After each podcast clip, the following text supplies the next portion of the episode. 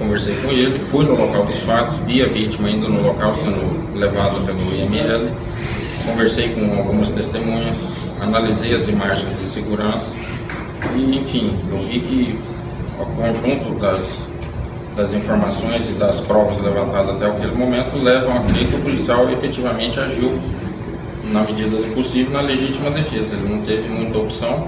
A vítima, a princípio, tinha um porte físico maior do que dele.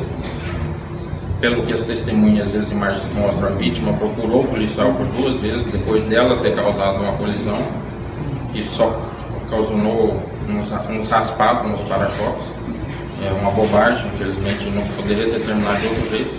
Enfim, eu decidi por não lavrar o flagrante, porque tem essa previsão no Código de Processo Penal, de com apresentação espontânea somada a outros elementos de prova, a autoridade policial entendendo que não é caso de lavrar o flagrante, não lavra o flagrante. Independente disso, tem que ser instaurado um inquérito policial para que as circunstâncias da legítima defesa sejam confirmadas. Mas a todo momento o policial nas imagens aparece calmo, em nenhum momento agredindo a vítima.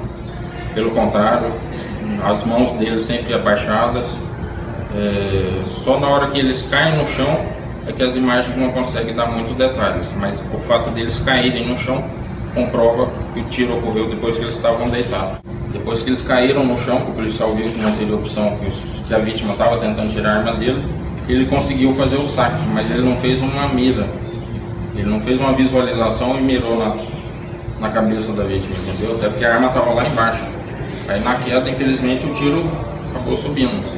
Pode ter sido, provavelmente, em razão do local que atingiu, acidental, não foi intencionalmente focado a região que acertou a vítima. O policial não fez a, a.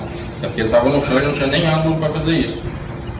Agora, se ele, provavelmente ele pode ter apertado o gatilho para tentar se livrar da situação, mas talvez não imaginando que o tiro ia pegar ali onde pegou, podia ter pego na barriga, no braço, em qualquer outro lugar. Talvez isso cessasse as agressões, talvez não.